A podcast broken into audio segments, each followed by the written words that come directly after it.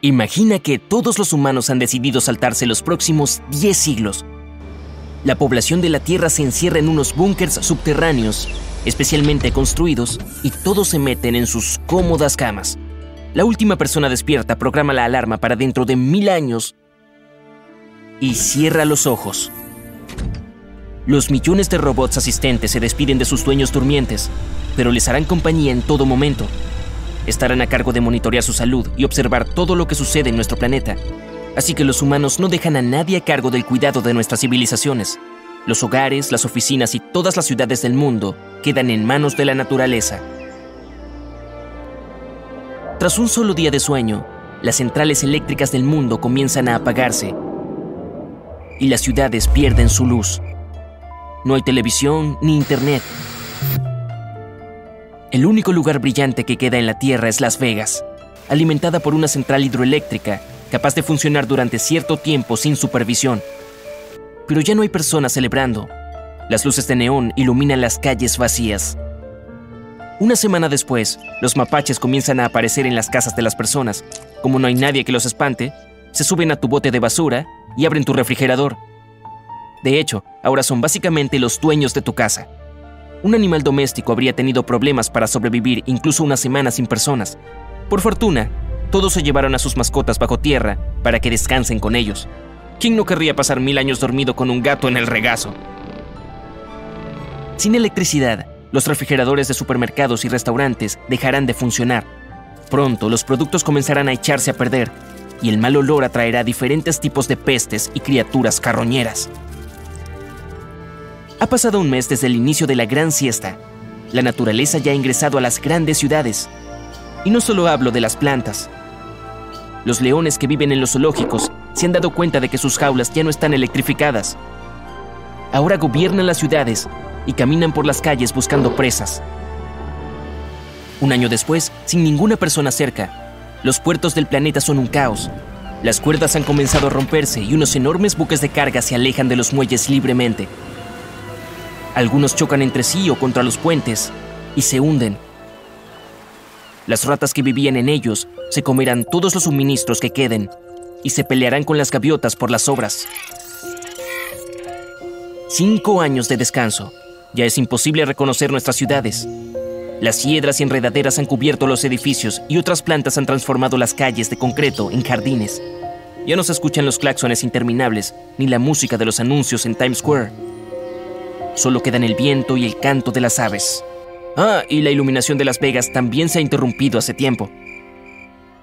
Usualmente los astronautas controlan y corrigen la órbita de la Estación Espacial Internacional, pero ahora están dormidos en la Tierra, al igual que todos los demás. Pronto la EEI ingresa a la atmósfera del planeta y se estrella. Diez años.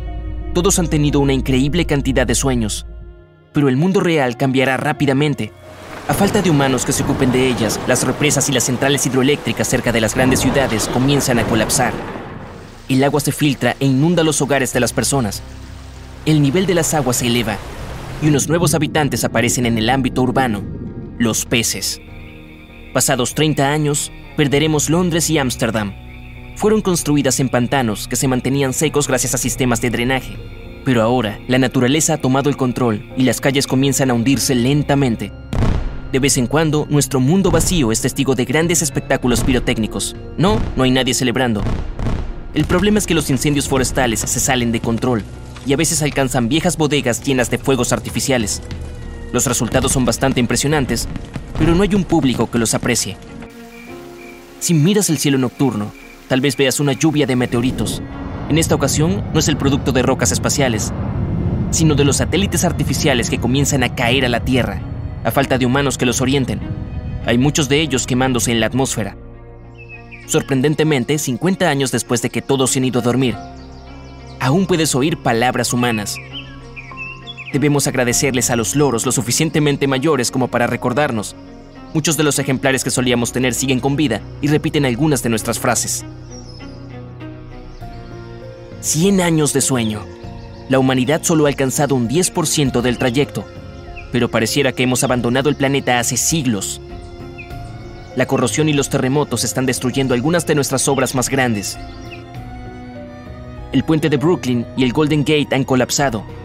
El Big Ben, Burj Al Arab y otros edificios icónicos se convertirán en ruinas pasado el primer siglo.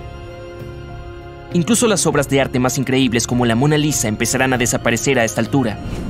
Las bacterias microscópicas comienzan a devorar las pinturas eternas y finalmente los insectos se abren camino a través de la caja protectora de cristal.